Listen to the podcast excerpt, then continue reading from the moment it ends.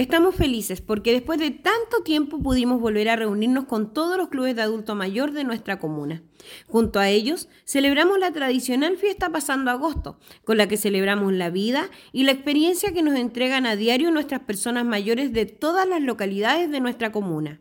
Allí destacamos a nuestros vecinos y vecinas más longevos, disfrutamos, bailamos y reímos, pero por sobre todo pudimos compartir con cada uno de ellos.